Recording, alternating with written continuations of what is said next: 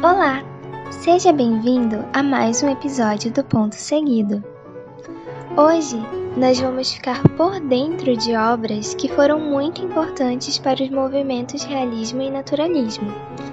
E vamos começar!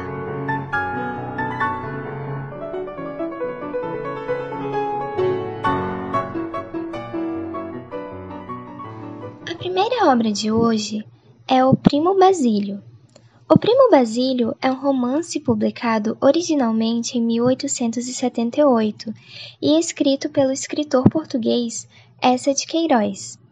A obra está dividida em 16 capítulos e apresenta temas como adultério, hipocrisia e críticas sociais à burguesia. A história se passa em Lisboa e retrata a história do casal Jorge e Luísa, pertencentes à burguesia portuguesa do século XIX. Jorge é marido de Luísa e viaja a trabalho.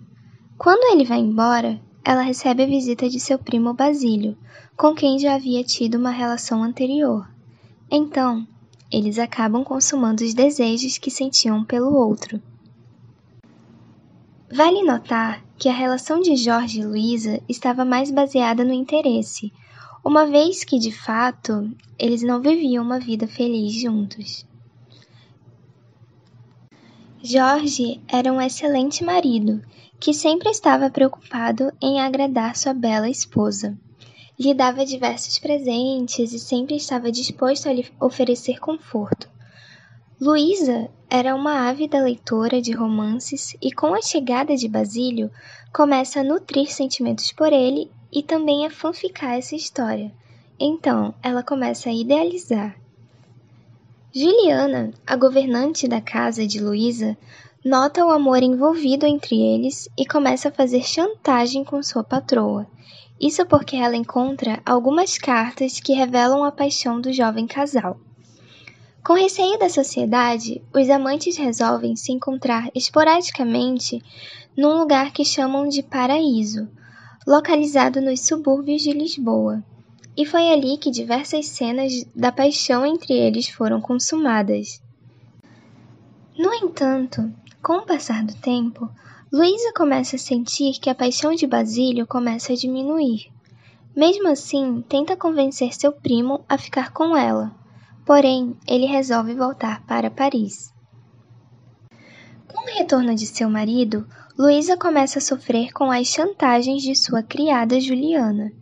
Ela se apodera das cartas entre os amantes e pede uma alta quantia de dinheiro para que seu segredo não seja revelado.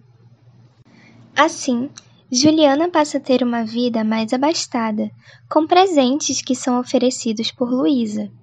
Além disso, pela troca de papéis, posto que Luísa passa a fazer algumas tarefas domésticas. Tudo isso acontecia sempre às escondidas de seu marido Jorge. Com o tempo, Jorge acaba por notar uma diferença no trabalho realizado por Juliana e resolve mandar a criada embora.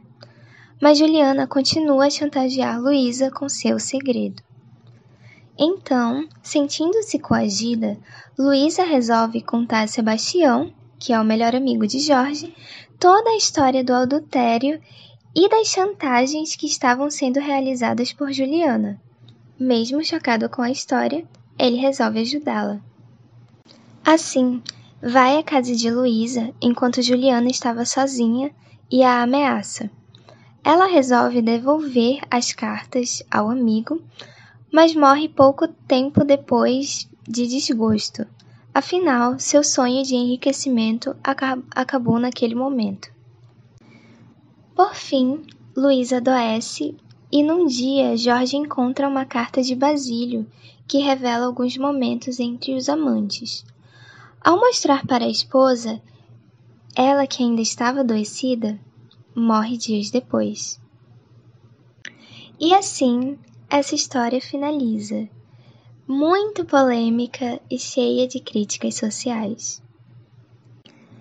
Para fazer mais comentários e fazer uma análise dos personagens do livro, nós vamos falar sobre a dissertação de Luciane Michele de Menezes, intitulada Leitura e Sociedade, um estudo de O Primo Basílio, de Essa de Queiroz. Segundo a autora, no romance queirosiano, a partir da análise de personagens leitores, constata-se que os processos de leitura remetem a valores morais que segregam homens e mulheres, revelando também as regras de conduta típicas do século XIX, o que favorece a função de denúncia social, coerente com a proposta realista de promover transformações nos costumes e mentalidades da sociedade burguesa, Verifica-se ainda, a partir da narrativa de essa, a potencialidade significativa do texto literário, que oferece ao leitor a oportunidade de construir sentidos e renovar suas percepções. Apesar do sucesso entre os leitores de modo geral, a crítica foi bastante restritiva quanto aos méritos do romance, apontando uma imoralidade explícita no enredo e na própria elaboração textual como razão para um parecer desfavorável acerca do livro. Segundo um estudioso, foi tão ampla essa reação e tão marcante esse rótulo de literatura imoral que no século XIX o diretor de uma revista chamada O Cruzeiro, Henrique Correia Moreira, querendo falar mal de outro texto que ele não tinha gostado, ele comparou com a seguinte frase: É sórdido como uma página de essa de Queiroz. Observa-se que, para a crítica, o estilo queirosiano se tornava um sinônimo de indecência, considerado como uma criação contrária à moral. Verifica-se, porém, que o realismo de essa é marcado por um erotismo representativo dos desejos humanos meramente físicos, destituídos de sentimentalismo, este apenas notado na personagem Luísa, mas como alvo de críticas também. Desse modo, o primo Basílio não contraria preceitos morais, mas focaliza o indivíduo na sua condição humana, além de censurar algumas normas sociais passíveis de reformulação, o que não era percebido por muitos críticos da época.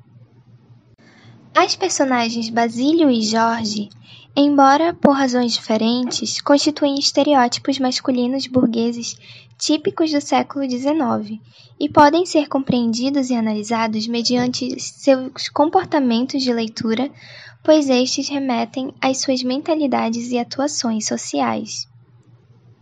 No contexto do século XIX, são bem acentuadas as desigualdades que permeiam a vida sociocultural feminina e masculina. A leitura normalmente era destinada à mulher, e, ela, e era aquela cheia de episódios amorosos e sentimentalismos, precisamente sobre a forma de romances. O contato com os livros não poderia macular a reputação feminina, portanto, eles deveriam ter temáticas mais amenas e inofensivas. Ainda assim, pelo acentuado potencial comunicativo do texto literário, muitos romances românticos eram recebidos com desconfiança pelos por aqueles que acreditavam que, mesmo com o enredo destituído de cenas violentas ou eróticas, as obras poderiam atuar como um veículo corruptor de mulheres. Afinal, o posicionamento feminino diante do que lia era considerado normalmente acrítico. Já o homem tinha a vantagem de ser um leitor livre e poder escolher o tipo de texto que preferisse. No enredo queirosiano, a leitura realizada por Basílio e o propósito que ele institui para tal prática denotam facetas desse personagem, que, embora de maneira bem diferente, partilha com Jorge a adequação a um perfil social masculino enquanto esse último optava por leituras de cunho informativo e objetivo, encarnando um padrão de homem sério e provedor. Basílio constituía o perfil de um conquistador, sempre em busca de mais um artifício de sedução, entre eles a palavra escrita. A princípio, Jorge se casou com Luísa para deixar de lado a solidão após a morte da mãe dele. A rotina com a esposa era bastante confortável, sem sobressaltos. Tinha por ela um respeito que se assemelhava à devoção, ao passo que a julgava inocente, alheia às malícias mundanas e por isso mesmo vulnerável a elas. sentia-se absolutamente responsável pela condução dos atos de sua mulher, e o fato de ela mostrar-se passiva não irritava. Pelo, pelo contrário, lhe inspirava maiores cuidados.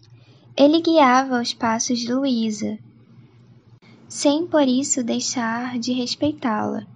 Tinha um carinho, pois na sua concepção era natural ao homem a postura de uma certa liderança com relação ao comportamento feminino que deveria manter-se sempre subserviente. Basílio, no entanto, já surge na trama incitando a Luísa à transgressão, com seus cumprimentos bastante efusivos e seu ar de desejo explícito. Logo de início, ciente de que Jorge afastara-se em uma viagem, já cogita artifícios para persuadi-la e assim satisfazer os ímpetos que ela lhe despertava. Agora, a personagem Juliana, sem dúvida, constitui o caráter mais forte da trama queirosiana. É apresentada desde sua descrição física a partir de uma imagem negativa, quase macabra, Luísa, sua patroa, lhe dizia no início da trama, sem nenhum constrangimento, que ela parecia a imagem da morte. A magreza e o aspecto doentio condiziam com a amargura de uma alma frustrada e muito sofrida. As patroas representavam, para ela, a comprovação da sua humilhante condição de subalterna. O seu passado Embora não justifique suas atitudes, pelo menos as explica. Por nunca aceitar sua condição servil e hostilizar as patroas, era logo tratada por estas como secura, com indiferença. Juliana não conseguia se aproximar delas de forma amistosa, como faziam as outras criadas. Essas muitas vezes ganhavam a confiança das donas da casa, tornavam-se até mesmo suas confidentes e cúmplices. Juliana só se manteve na casa de Luísa e Jorge porque servira a tia dele com abnegação até sua morte. Muito embora ele não soubesse que ela só tinha agido assim porque esperava receber da tal senhora alguma vantagem por ocasião do seu testamento. Em O Primo Basílio, essa revela uma outra abordagem a, re a respeito da condição social da mulher no século XIX. Exterioriza, para além do mundo burguês onde se insere Luísa, um outro universo, que é o de uma classe desfavorecida, representada nesse contexto pela criadagem doméstica. Tal classe é composta basicamente por mulheres, uma vez que afazeres como arrumar, varrer, engomar e cozinhar eram tipicamente femininos à época. Essas mulheres têm plena convicção de que seu padrão de vida dificilmente evoluirá e elas precisam, portanto, contentar-se com algum agrado oferecido pela patroa, como um vestido usado ou mesmo um avental. Entre outras pequenas coisas que eram consideradas regalias. Em 1959, a obra ganhou uma versão cinematográfica dirigida por Antônio Lopes Ribeiro. E em 2007, a obra ganhou uma versão cinematográfica brasileira, dirigida por Daniel Filho e com elenco composto por Débora Falabella, Fábio Assunção e outros artistas. A obra traz representações de personagens leitores, o que expressa implicações de ordem social. O livro atravessou fronteiras do tempo e se atualiza a cada geração que passa, em que os leitores podem encontrar novas interpretações e sentidos. Olá mais uma vez ouvintes, aqui é o Kevin e hoje eu vou trazer uma análise da obra Memórias Póstumas de Brás Cubas. Vocês devem lembrar que no episódio anterior eu trouxe um resumo dessa obra como indicação de leitura. Então hoje, como vocês já conhecem o resumo, eu vou focar na parte de análise. vou trazer só uma contextualização é, bem breve, mas o foco vai ser mesmo na análise. Essa obra ela marca o início do realismo no Brasil no ano de 1881 e ela também marca uma transição do, do Machado de Assis romântico para um Machado de Assis é, realista.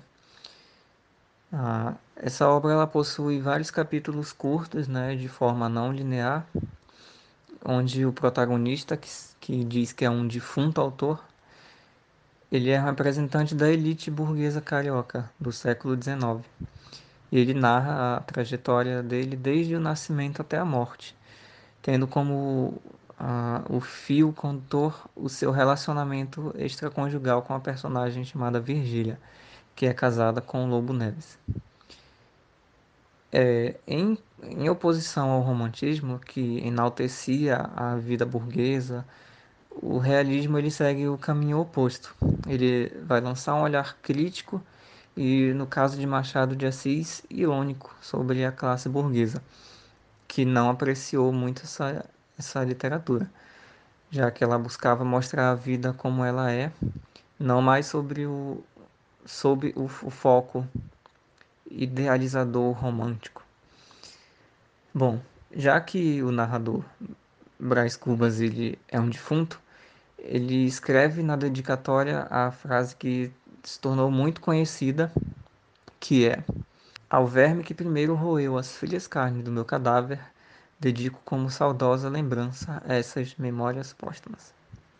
Bom, mas apesar da, dessa dedicatória um tanto macabra, essa não é uma história de terror. Na verdade, as, a, as menções à, à sua morte, né, a morte do narrador, elas são cercadas por, por zombarias feitas pelo, pelo próprio narrador. Bom, em relação ao foco narrativo, uh, essa narração é em primeira pessoa e a história ela é contada partindo de um relato do narrador, observador e protagonista, que ele vai conduzir o leitor tendo em vista a sua visão de mundo, os seus sentimentos e o que ele pensa a respeito da vida. Então, dessa forma, é, as memórias póstumas de Brás Cubas, elas permitem que nós tenhamos um acesso aos bastidores da sociedade carioca do século XIX. Em relação ao tempo presente na obra, ela é apoiada em dois tempos. Um é o tempo psicológico do autor, né? do autor que já que já é um defunto. Então, é, ele conta a sua vida de uma maneira arbitrária, com umas digressões e também ele manipula uh, os acontecimentos de acordo com a sua vontade, né? sem seguir uma, uma ordem temporal e linear. Por exemplo, a morte ela é contada antes do nascimento. Mas existe também o tempo cronológico, que é onde os acontecimentos obedecem a uma, uma ordem lógica. A infância, a adolescência, a ida para Coimbra, onde ele foi estudar, a volta para o Brasil e a morte. Outra coisa interessante é que, pelo nome da obra, ela sugere que são memórias de alguém que já faleceu. Ah, e o autor, logo no início, ele faz questão de esclarecer uma coisa. Ele é um defunto autor e não um autor defunto. Mas o que isso quer dizer? Isso quer dizer que ele está afirmando que os méritos deles não são de um grande escritor que morreu, mas na verdade é de um morto que é capaz de escrever. Bom, o Brás Cubas ele é um filho abastado da elite brasileira do século XIX, né? E a, a história começa narrando a morte do, do autor e ela descreve a cena do enterro, os delírios que ele teve antes de morrer, e depois ele retorna lá para a infância. E aí a narrativa vai seguir de forma mais ou menos linear, porque às vezes ela é interrompida por, por comentários e digressões do narrador, né? Esse romance ele não apresenta nenhum grande feito, não tem nenhum acontecimento grandioso que dê, que dê valor ao personagem, né? A obra termina, nas palavras do próprio narrador, narrador com um capítulo todo negativo. Ele não se casa, ele não consegue concluir o Emplasto Brás Cubas, que era a grande ideia que ele tinha para se tornar alguém importante. Né? Esse era um medicamento que ele imaginou para conquistar uma glória na sociedade. Ele também acaba se tornando deputado, mas o, o desempenho dele é medíocre e ele também não tem filhos. E é aí que está uma das, das forças da obra, nessas, nesses, insus, nesses fracassos. É, os leitores eles sempre ficam à espera de um, de um deslanche da, da narrativa. Mas no fim o que sobra é o vazio da existência desse protagonista. E é preciso também ficar atento aos fatos como da maneira como os fatos são narrados. Tudo ali é mediado pela posição de classe do narrador, pelas suas ideologias, ou seja, representando a classe burguesa, né? Então esse romance ele podia ser, ele pode ser conceituado como a história dos caprichos da elite brasileira do século XIX e dos seus desdobramentos, né? Já que o personagem ele é um representante de tudo isso. E também é importante perceber que esses caprichos eles estão é, eles são exclusivos dessa classe é, social, está reservado apenas a essa classe social, né? A poucos indivíduos. É, e aí a gente pode citar dois exemplos, que é a Dona Plácida e do Negro Prudêncio. É, os dois são personagens secundários, né? E eles trabalham para pessoas importantes. A, a Dona Plácida, ela nasceu por uma vida de sofrimento, como descreve o, o Brás Cubas. Chamamos-te para queimar os dedos nos tachos, os olhos na costura, comer mal ou não comer, andar de um lado para o outro na, na faina, adoecendo e sarando. Então, além da vida de trabalho e doença sem, nenhum, sem nenhuma alegria, sem nenhum sabor, a Dona Plácida também serve de álibi para que o Brás Cubas e a Virgília tenham o, um amor adúltero numa casa alugada para isso. E já o, o Prudêncio, é, dá para perceber ali uma estrutura social que vai se incorporar ao indivíduo. Como assim?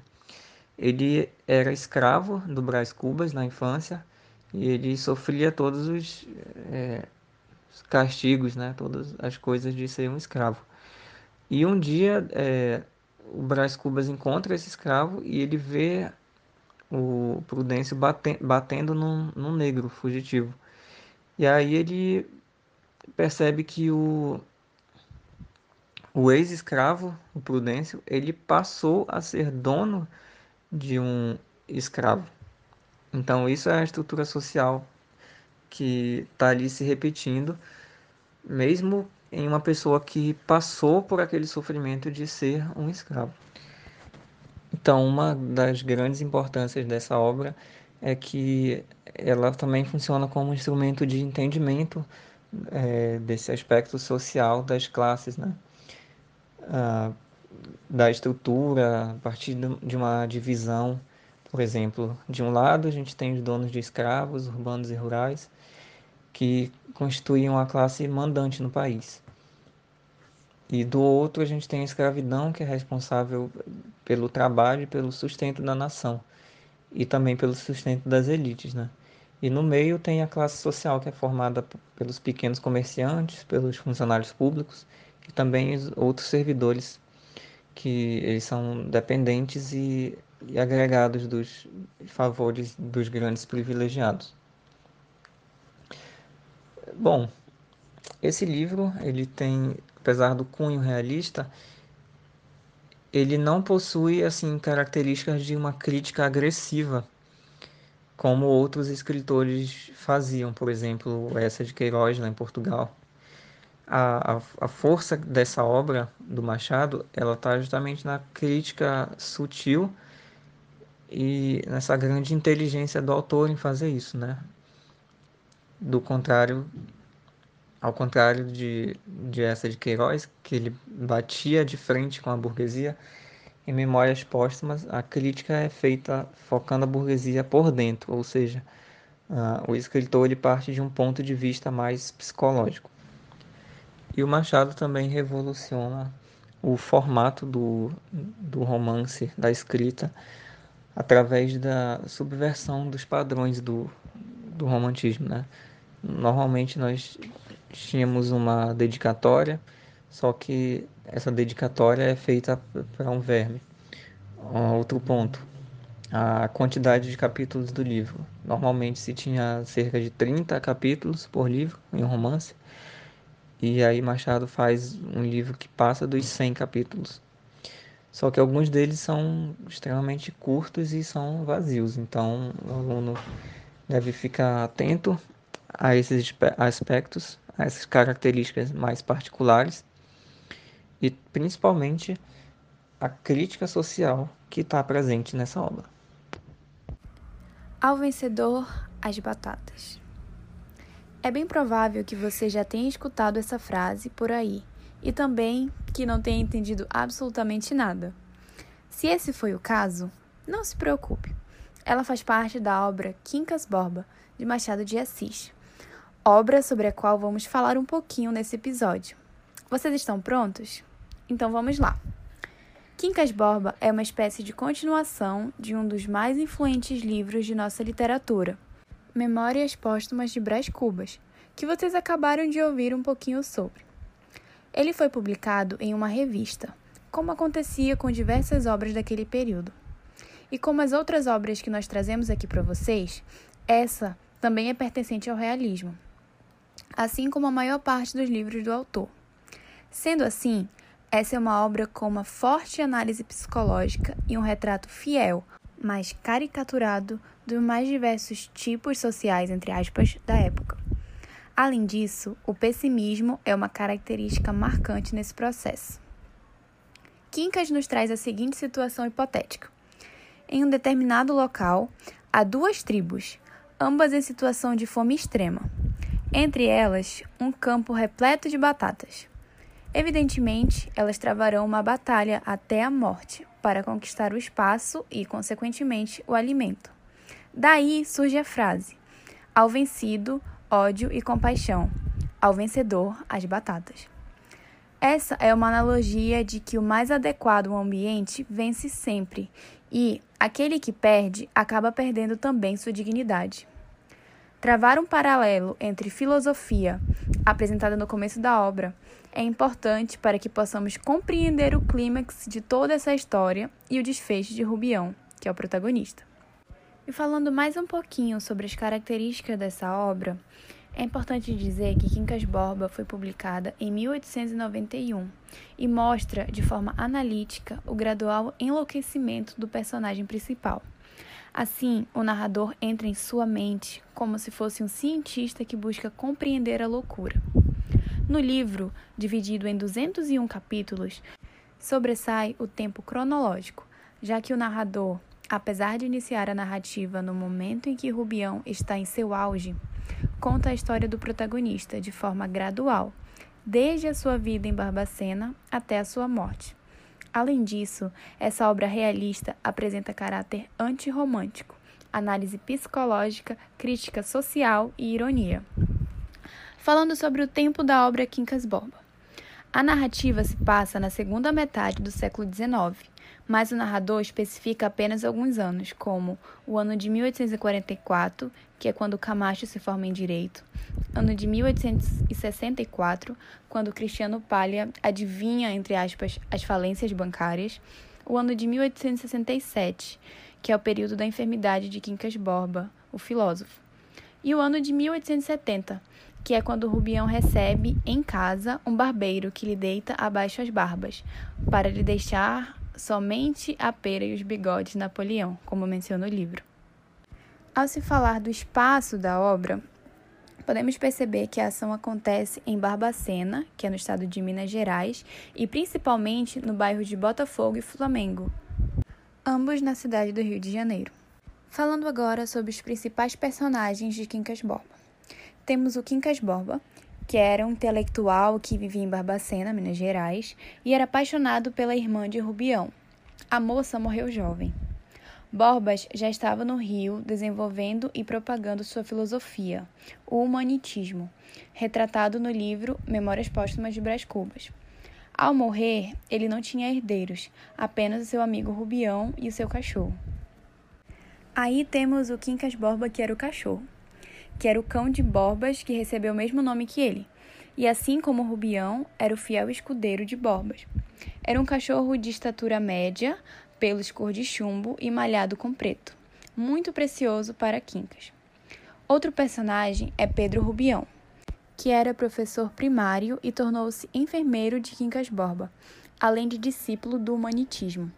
Ele era o mais ingênuo de todos que haviam ao seu redor, e quando Borbas morreu, a herança inteira e o cachorro ficaram para ele.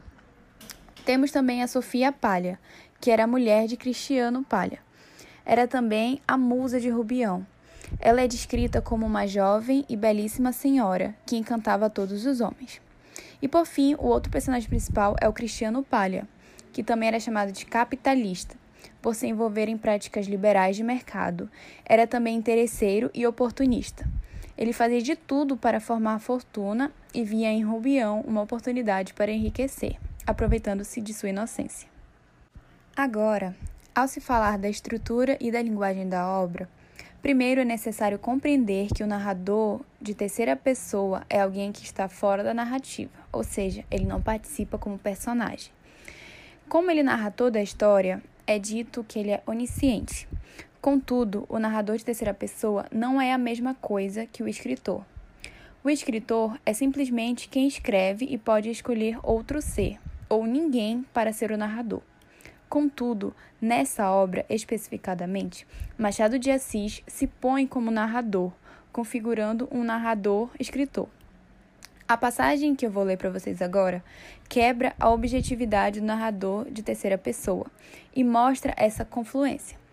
Pode-se dizer até que essa obra tem um tom a menos de formalidade que a sua antecessora, mesmo sem deixar de lado o estilo de Machado. Vamos ao trecho. Este, Quincas Borba, se acaso me fizeste a favor de ler Memórias Póstumas de Brás Cubas, é aquele mesmo náufrago da existência que ali aparece, mendigo, herdeiro, inopinado e inventor de uma filosofia. Aqui o tens agora, em Barbacena.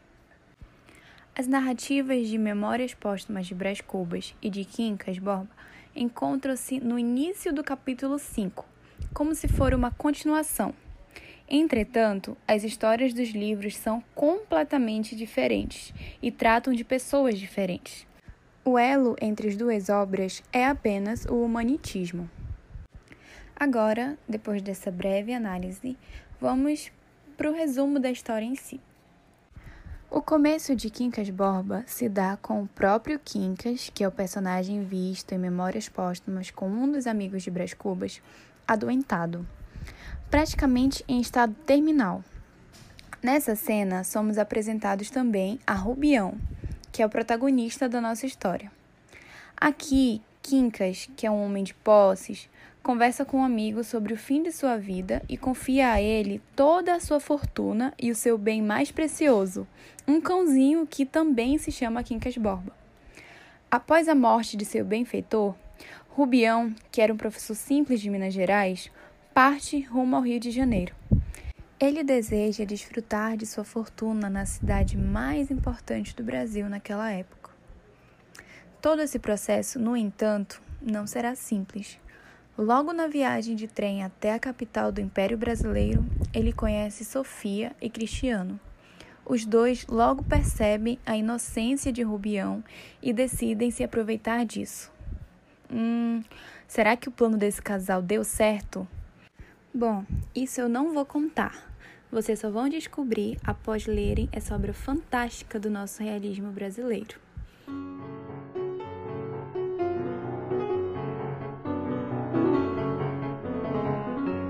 Então é isso, galera. Esse foi o nosso terceiro episódio dessa temporada. Espero que vocês tenham gostado. Beijinhos e até o próximo episódio.